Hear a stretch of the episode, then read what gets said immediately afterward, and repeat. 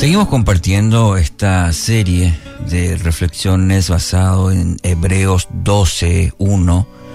Hoy tomamos el versículo 2 para seguir hablando sobre esto que el autor de Hebreos dice, la carrera. Mm. Puesto los ojos en Jesús, el autor y consumador de la fe, el cual por el gozo puesto delante de él sufrió la cruz, menospreciando el oprobio, y se sentó a la diestra del trono de Dios.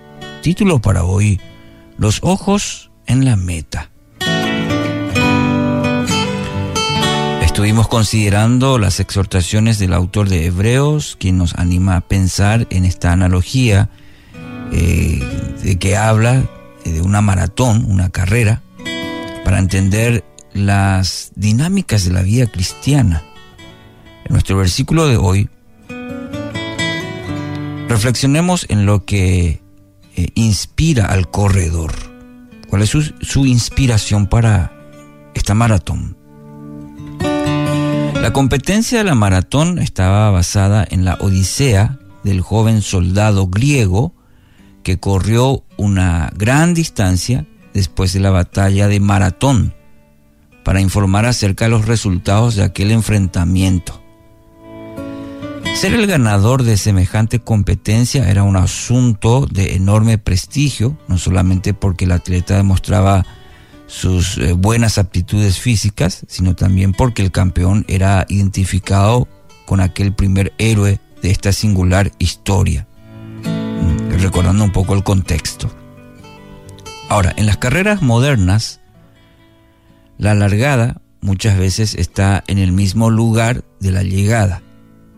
Antes de correr, cada corredor echa un vistazo mayormente al podio y por unos segundos sueña, sueña con las sensaciones de estar allí, en lo más alto del escenario, aplaudido, elogiado por el público que lo reconoce como el mejor entre, entre sus pares.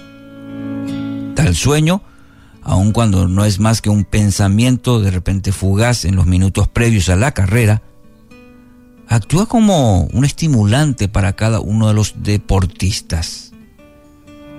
Aún los menos preparados, sí, tienen ese sueño de cruzar la meta, para sentir que todo el esfuerzo valió la pena.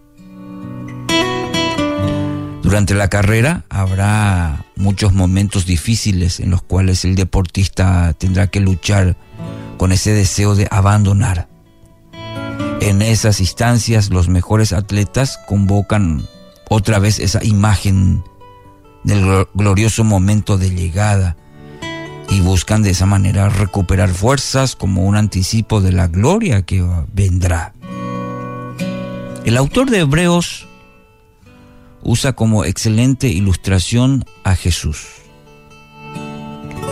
Su momento de máxima crisis, ¿dónde fue?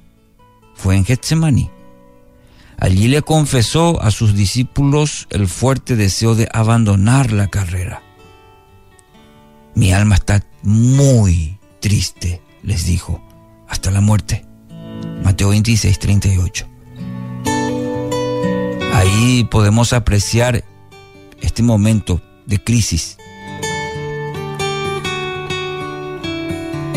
Se apartó Jesús, se concentró en la intensa batalla que se había apoderado de su corazón, una batalla entre el deseo de hacer la voluntad del Padre, por un lado, y el deseo de hacer su voluntad. El de quizás tirar la toalla, abandonar la carrera. Pero finalmente logró lo que hacía falta para seguir en carrera.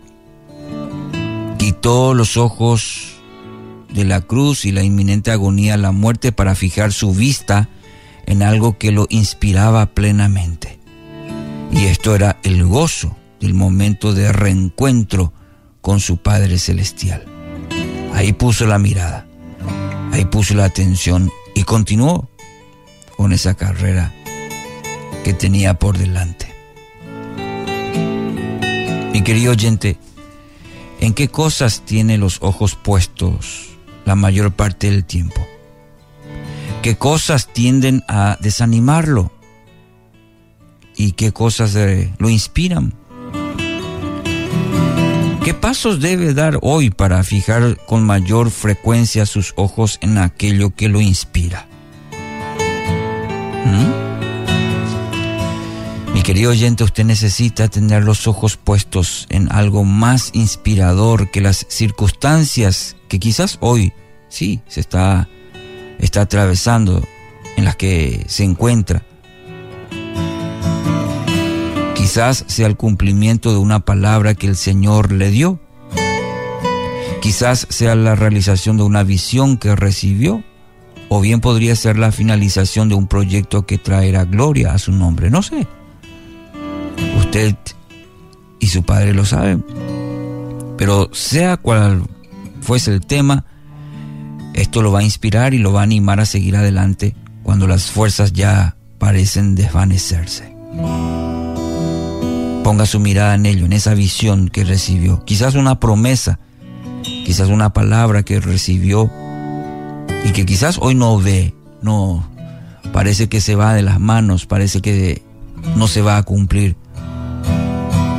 Ponga los ojos en ello, vuelva a poner los ojos en esa promesa que recibió, vuelva a poner los ojos en la palabra que su padre le ofrece, no en las circunstancias que está, que está atravesando. Ponga los ojos en aquello que lo inspira y que es lo mejor que nos puede inspirar en este transitar que tenemos, las promesas de Dios. Esas promesas lo van a sostener, lo van a guiar aún cuando no vea mucho de horizonte. Hoy, que esto fortalezca su vida. Padre Dios, gracias por este nuevo día. Gracias porque tenemos esta carrera por delante y no va a ser en nuestra fuerza. Llegaremos porque hoy decidimos poner los ojos firmes en ti, el autor y consumador de nuestra vida.